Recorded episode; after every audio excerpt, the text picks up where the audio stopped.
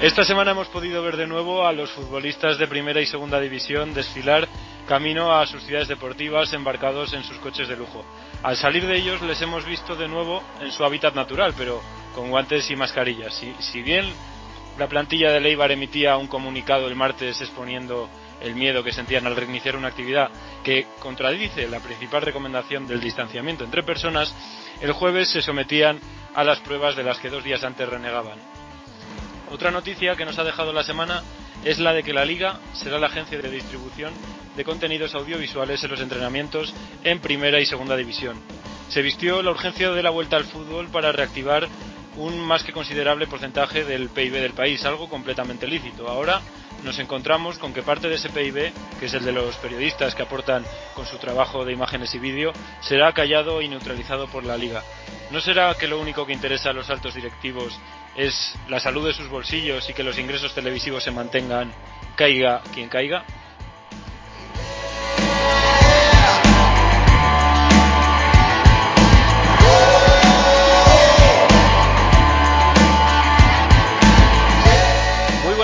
Todos y bienvenidos a este tercer capítulo de A la Red. Soy Adrián Fuente y un sábado más me acompañan Santiago Mora desde La Gomera. ¿Qué tal, Santi?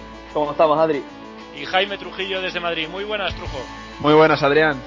En el menú de hoy tenemos la actualidad de última hora sobre el regreso de los entrenamientos en el fútbol español, cambios en la reglamentación y en los sistemas de ascensos, la decisión de la Federación Española de Baloncesto para la cancelación de la temporada, el último encuentro entre Tony Parker y Kobe Bryant y alguna que otra sorpresita más. ¡Comenzamos!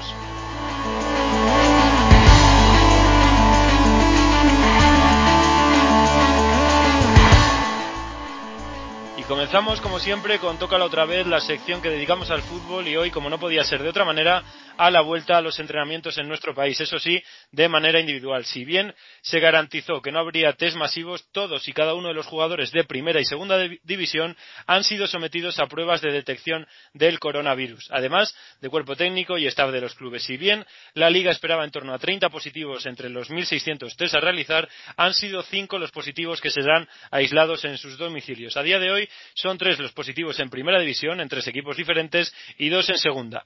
Uno de ellos, Lodi, el lateral eh, brasileño del Atlético de Madrid, que ayer por la tarde saltaba la noticia acompañado de otros nueve casos positivos por anticuerpos en la plantilla colchonera. También, recordamos, ha dado positivo Remiro, el meta de la Real Sociedad. Con las plantillas volviendo a sus campos de entrenamiento, Barcelona, Villarreal, Sevilla, Leganés, entre otros, lo han hecho ya. Y el Real Madrid, por ejemplo, se espera que lo haga el lunes y con la más que posible vuelta del campeonato para el 20 de junio, según desvelaba Javier Aguirre, el entrenador del Leganés, en marca claro. ¿Cómo creéis que se debería actuar en esta vuelta a los entrenamientos si se localizara un, caso positivo, Santi Trujo? Para mí, bueno, deberían aislarlos a todos. No se debería continuar la competición porque de que hay un un afectado, un infectado, perdón, tendría que estar todo ese equipo en cuarentena, serían otros 15 días en cuarentena, repetir la prueba para saber si, están, si son positivos o no, y luego ¿qué vas a hacer? ¿Vas a volver a dejarlos competir todos para que vuelva a haber otro positivo y que, haya que parar la competición otra vez más? Recordemos que serían dos partidos por semana, entonces se perdería ese equipo cuatro partidos, haber cuatro partidos que tendrían que recuperar al final de la temporada, porque no van a jugar entre semana tres partidos. Entonces, ¿cómo van a solucionar eso?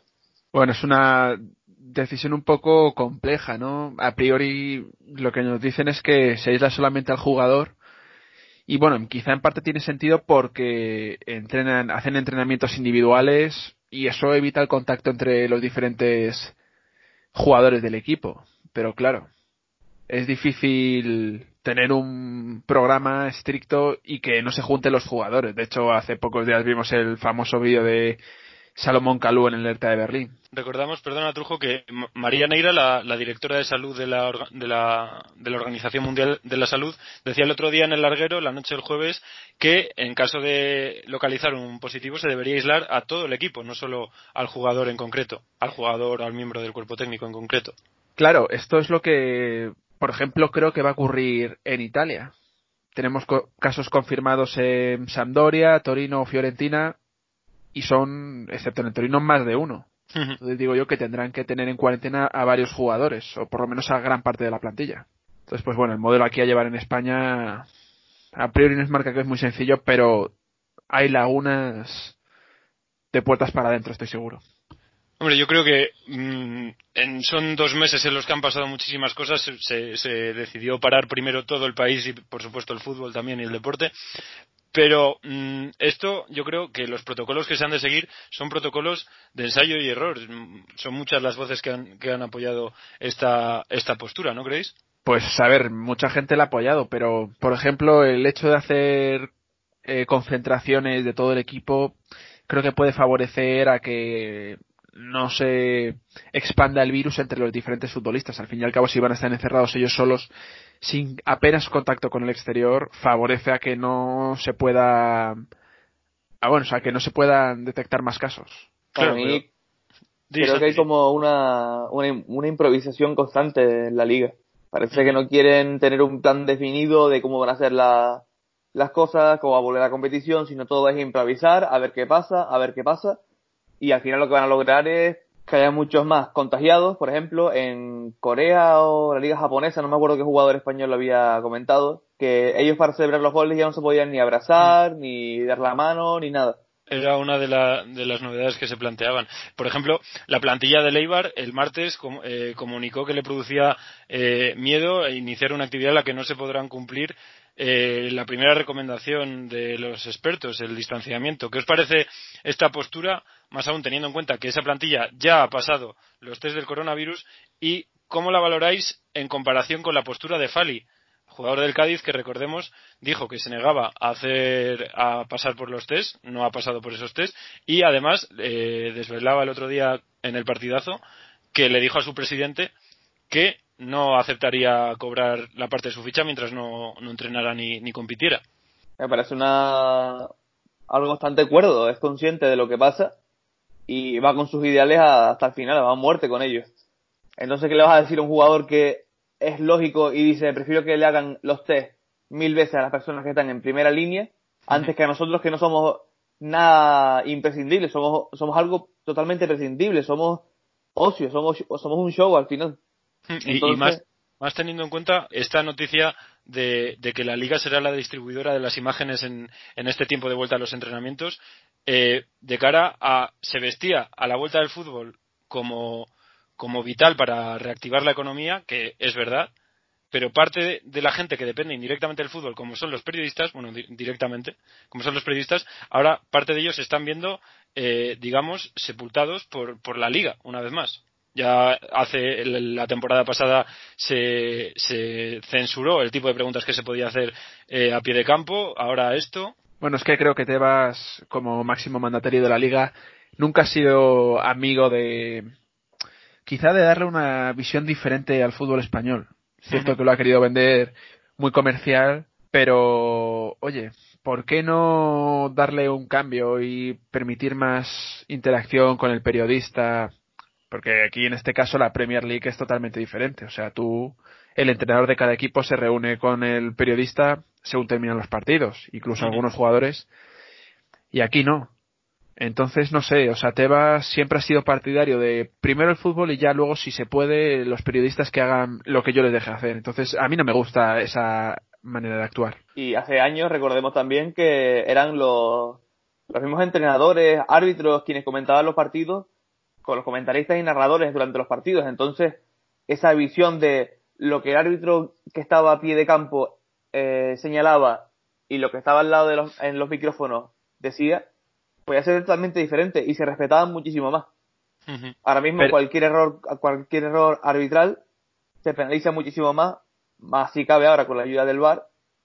Y creo que está escapando tanta información porque no quiere ningún malentendido, quiere llevarlo todo a su terreno y sinceramente creo que se está eh, escapando bastante la libertad de información, la libertad de, sí, de formación. Pero esto es una eh, idea que no comprendo, o sea, ¿por qué cerrarte como si fueses un submarino, o sea, aislarte completamente. hermetismo total es lo que están enseñando. Sí, porque yo, mira, pienso en otros deportes, en la NBA, en aquí el ACB en España, eh, casi en mitad de los partidos tú puedes entrevistar al entrenador. Lo vimos, lo vimos, por ejemplo, en la Copa, en la Copa del Rey, eh, entrevistando a los jugadores eh, mientras realizaban el, calentamiento, la ronda de tiro, antes del partido. Claro, o sea, no, entiendo qué beneficio puedes obtener de esto. porque si me dijeses que es un producto de máximo lujo y que poca gente tiene acceso a ello, claro, bueno, te lo puedo te lo podría comprar, que tampoco creo que lo comprase. Pero estás hablando de, millones de personas. si, si, queremos democratizar el fútbol, yo creo que este no es el, el medio para, para hacerlo. El, el que la patronal, digamos, la liga, gestione todo esto de manera exclusiva, censurando a medios que intentan dar la visibilidad. Pero bueno, de todas formas, esto es un debate que requiere más tiempo y vamos ahora con las decisiones federativas. Eh, que la comisión delegada ha tomado ya varias decisiones, las aprobó ayer, como por ejemplo la de ampliar a cinco los cambios de cada equipo durante los encuentros, sí que es verdad que solo en tres momentos del partido, así como ampliar también las convocatorias, 23 jugadores para los equipos de primera y segunda división y 20 para segunda B y tercera. Pero también las decisiones que más surgían con el escenario que vive el fútbol español, este escenario de parón, han sido la de cómo finalizar sus decisiones. Trujo, ¿qué se ha decidido en segunda B y tercera? Bueno, pues para ascender a la división de plata, eh, la segunda división B va a proponer un, un ascenso express. Los primeros de cada grupo de la segunda división, hay que recordar son cuatro, se enfrentarán entre ellos y dos saldrán hacia la segunda división. Por otro lado, los restantes se tendrán que enfrentar para subir dos equipos directos. Entonces, lo que da un panorama de tres eliminatorias donde se jugarán las dos plazas restantes. Los players de tercera a segunda B son distintos a los de segunda B a segunda. Eh, se enfrentarán los cuatro primeros de cada grupo por comunidad, el primero contra el cuarto y el segundo contra el tercero, todos ellos en campo neutral, donde cada grupo autonómico aportará un equipo y la federación se reserva dos plazas de libre asignación permitiendo así la creación de un nuevo grupo de en segunda B de 20 equipos. Es decir, Jaime, ascenderán eh, un total de 20 equipos, que serán 18 directos de las eliminatorias, más otros dos que se reserva la federación para aquellos, eh, digamos, para aquellos líderes de los grupos que no consiguieron eh, vencer su eliminatoria, ¿verdad? Efectivamente. Y Santi, por su parte, en el resto del fútbol, en el fútbol federativo, ¿cómo queda configurada las próximas temporadas y también cómo se ha decidido zanjar el fútbol femenino, la Liga Iberdrola y, y la Segunda División Femenina? Pues en el fútbol federativo hay una decisión que traerá cola para mi gusto en la temporada que viene, en la 2021, habrá cinco grupos de 20 equipos, pero la temporada siguiente, la 21-22, existirá una nueva categoría entre segunda y segunda B, conformada por dos grupos de 20 equipos. En cuanto a la Liga Femenina, se ha dado por finalizada la temporada. El campeón será el Barça y el Atleti comparar al Club Baurana a Champions.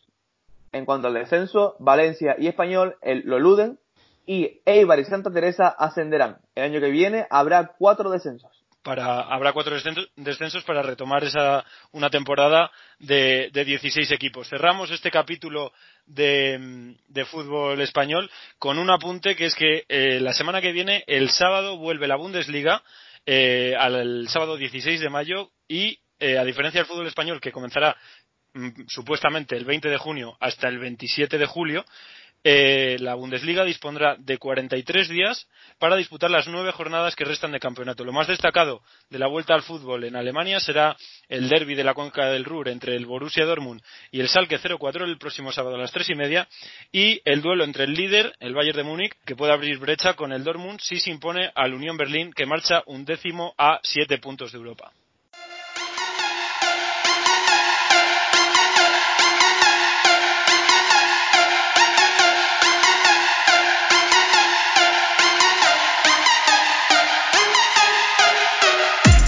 Nos vamos ya al tiro libre para jugar el 2 más 1 de hoy, en el que también traemos decisiones sobre las competiciones de la Federación a expensas de conocer la resolución de la Liga Endesa. En resumen, la Liga Femenina se salda con el título desierto, sin descensos, pero sí con los ascensos previstos en las bases de la competición. En cuanto a los puestos europeos, se respetará la clasificación del día 8 de marzo, cuando se disputó la última jornada. Por su parte, la Leboro también respetará los dos ascensos previstos y se disputará una fase de ascenso en los mismos términos que en el básquet femenino, es decir, siempre y cuando, según el comunicado de la Federación Española de Baloncesto, el 25 de mayo la Federación tenga asegurado que se pueda jugar antes del 30 de junio.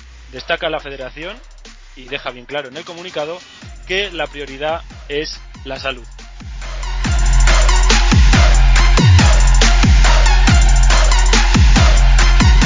Y vamos con más temas que nos deja el baloncesto esta semana, como por ejemplo la revelación que ha tenido Tony Parker, que está últimamente muy activo en sus redes sociales jugando al tenis y entrenándose duro en el gimnasio, sobre el último encuentro que tuvo con Kobe Bryant durante el Mundial de, este pasado verano que, ganó España. Recordamos que Kobe Bryant era embajador de, la cita FIBA y la intención, eh, Trujo, era elevar el baloncesto femenino a, un nuevo, a un nuevo nivel, ¿no?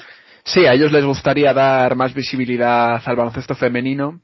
Hay que recordar que Tony Parker es presidente de un equipo, dueño del Asbel Lyon, que tiene tanto. este año sí, equipo francés que tiene tanto división masculina como femenina.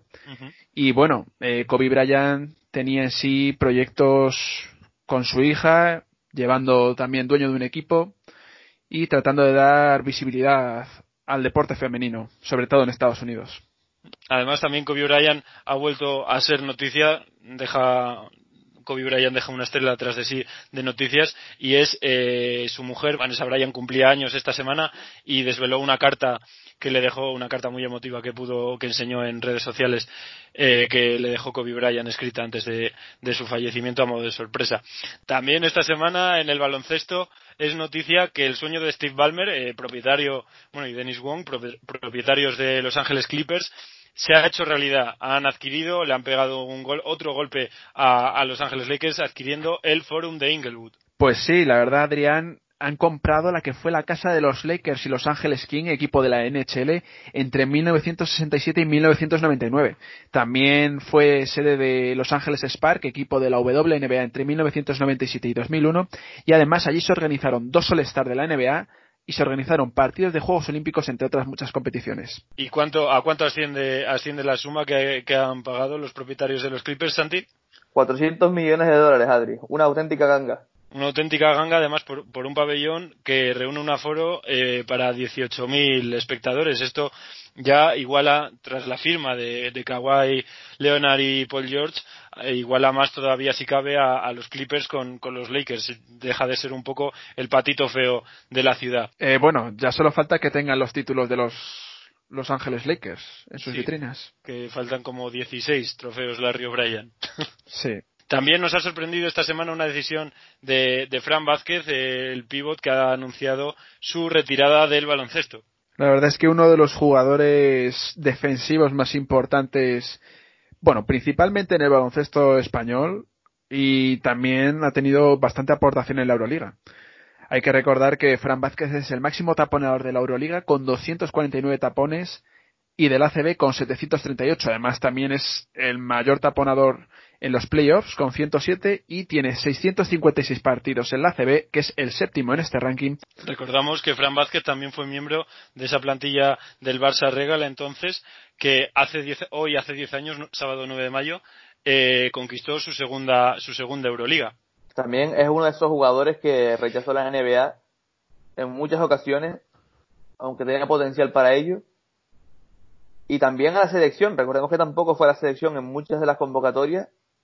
Era un jugador simplemente diferente, atípico. Eh, Santi, y te doy un dato respecto a lo de que no fue a la NBA. Es solo hay dos jugadores que no han ido siendo top 15 a la NBA. Uno fue el fallecido Len Bias, que fue drafteado por los Boston Celtics, que no pudo llegar a la NBA por fallecimiento tras una sobredosis, y el otro es Fran Vázquez que estaba en el número 11 en el pick del draft, recordemos. Y, y, por último, ya a modo de, cotilleo, Ron Artés, que desde su retirada sigue dando noticias, y es que se ha vuelto a cambiar el nombre otra vez. Ya, obviamente no es Ron Artés, ya no es Meta World ahora es Metafor Artés, que es la combinación de su apellido y el de su mujer.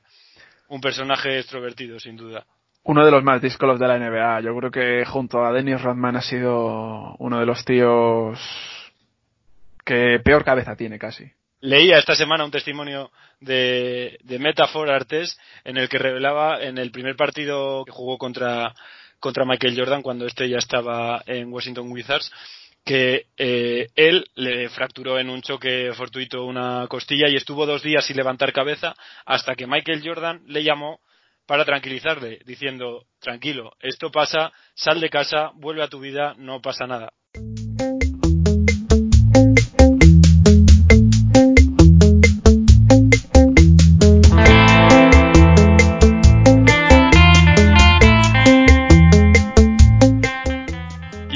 Cajón desastre una vez más con el nuevo calendario ciclista confirmado por la UCI, del que destacamos eh, varias cosas, como por ejemplo las fechas de las tres grandes, que ya sabíamos, ya conocíamos la fecha del Tour entre el 29 de agosto y el 20 de septiembre, las fechas del Giro, que son entre el 3 de octubre y el 25 de ese mismo mes, y la Vuelta, cuya primera semana coincidirá con la última del Giro, comenzando el 20 de octubre. Además, ya sabemos también los equipos invitados para la ronda española, que serán el Burgos BH por tercera edición consecutiva y el Caja Rural. Y bueno, eh, recalcar que dos equipos no han estado invitados, que son los más sorprendentes.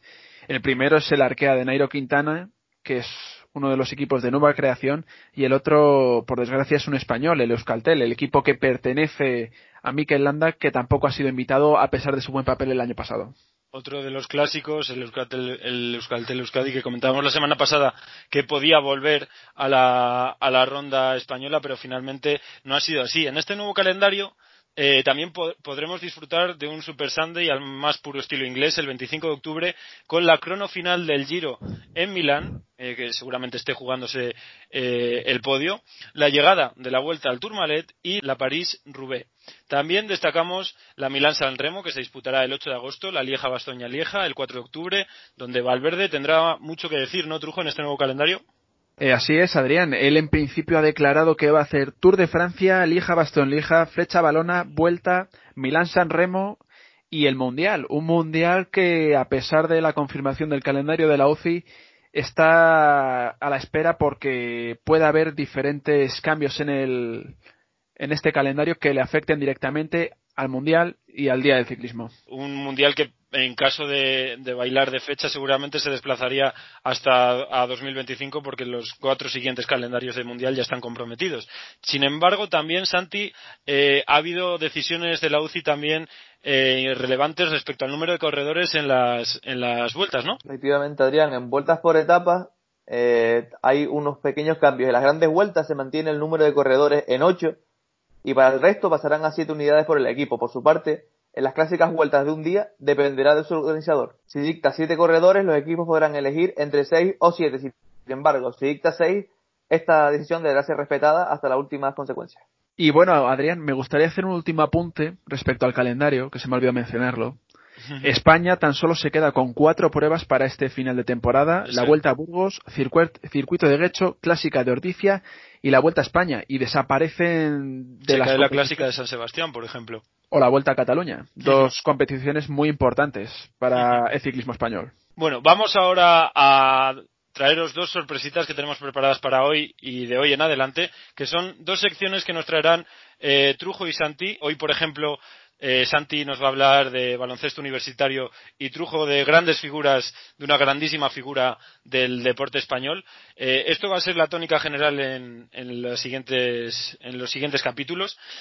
Y en primer lugar, Santi, ¿qué tienes hoy preparado sobre la Universidad de Duke? Adrián, te voy a hacer una pregunta. ¿Qué tiene la Universidad de Duke que en los últimos seis años algunos de sus jugadores han sido escogidos en el top 3 del draft de la NBA? Que un talento inconmensurable y una grandísima facilidad para atraer a las grandes estrellas del baloncesto, eh, bueno, no colegial, del baloncesto de instituto. Algunos han sido pelotazos, como el reciente Sion Williamson, que no ha podido explotar su potencial en su primer año debido a las lesiones, aunque ha promediado casi 24 puntos y 7 rebotes en sus partidos. O Barrett, quien fue capaz de protagonizar 14,3 puntos por partido y 5 rebotes por partido, jugador de los Knicks. Pero recordemos que en años anteriores los jugadores de Duke han tenido un gran rendimiento. Empezamos por Marvin Bagley III, quien promedió 14,9 y 7,6 rebotes por partido en su primer año de rookie. Jason Tatum de Boston Celtics, que fue hasteado por este equipo en su primer año de rookie, con 13,9 puntos y 5 rebotes. También tenemos a Jabari Parker, jugador de Milwaukee Bucks, que promedió en su primer año 12,3 puntos por partido y 5,5 rebotes. O el gran Kyrie Irving, que promedió 18,5 puntos y 5,4 asistencias en su año de rookie. Recordemos que fue hasteado por Cleveland, luego fue traspasado a Boston y actualmente en Brooklyn Nets. Ahora mismo los jugadores con mejores números son Veron Carey Jr., Trey Jones o Cassius Stanley. ¿Lograrán algunos de estos tres jugadores estar en el top 3 del draft del 2020? Apostaría a que al menos uno sí lo va a estar. Eso todavía queda bastante para, para el draft de este año. Y ahora nos movemos con Trujo a, hacemos un viaje en el tiempo a la década de los años 20 del siglo pasado. Pues sí, eh, Adrián, a Santi, ¿os habéis preguntado alguna vez quién fue la primera gran figura del tenis mundial? Porque todos, o al menos gran parte, tenemos en nuestras memorias a jugadores como Manolo Santana, Manuel Orantes, Conchita Martínez, Arancha Sánchez Vicario o el omnipresente Rafa Nadal pero casi ninguno se acuerda de ella, y eso que fue la primera en llevarse un gran slam al bolsillo, más concretamente en 1929. Y nuestra protagonista no es otra que Lili Álvarez, la primera tenista española en conquistar uno de los trofeos más importantes del deporte de la raqueta, como es Roland Garros en la modalidad de dobles junto a Kea Bowman. Se convirtió en una de las mejores en su momento, la década de los años 20. Y es que pocos recuerdan sus hazañas. Al mencionado Grand Slam le acompañan otras cuatro finales, una más en Francia y tres en Wimbledon, donde se granjeó una fama excelsa llegar a la última ronda tres veces seguidas. Y hay que recordar que pasaron muchos años hasta que un español volviese a sentir esa presión, con Manolo Santana.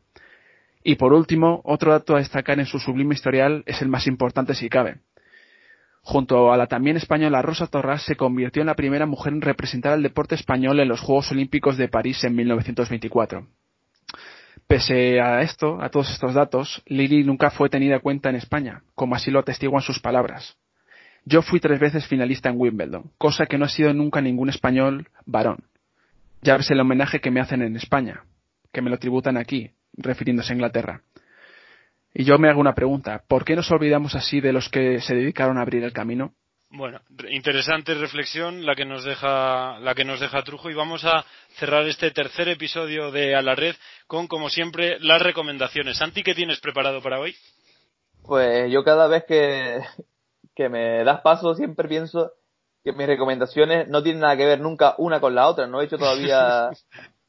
es así. la única que he hecho de deporte ha sido la primera y las dos siguientes han sido muy, muy dispares. En esta les recomendaré a los oyentes algo diferente. El libro El manuscrito encontrado en Acra, de Paulo Coelho, narra la historia de la invasión de Jerusalén por los cruzados y cómo un griego conocido como el copto da una serie de lecciones al pueblo, quienes participan activamente con preguntas vitales que éste responderá de una manera atípica.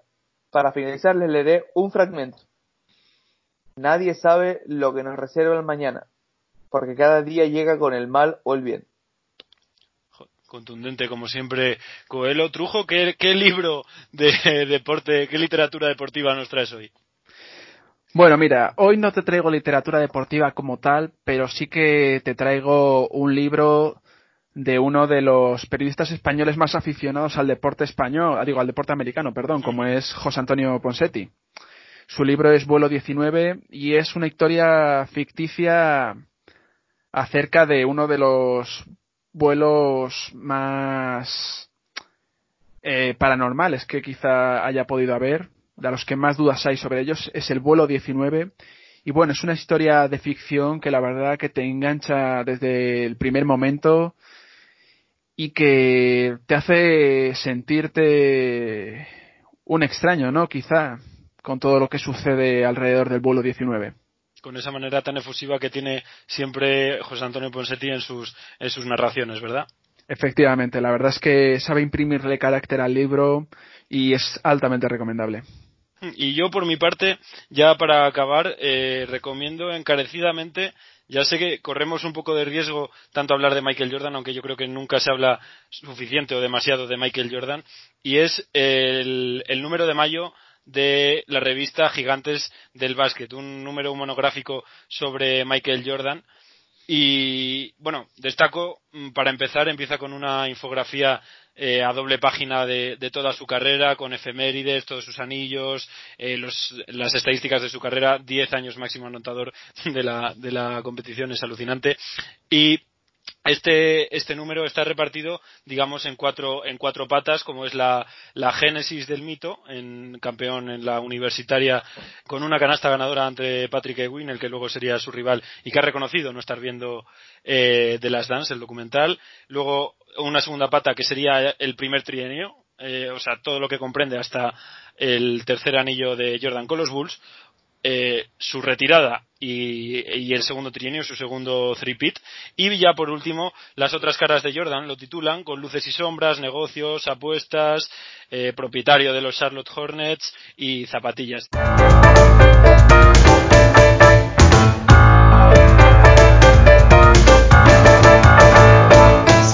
Esas son nuestras recomendaciones de hoy para esta semana.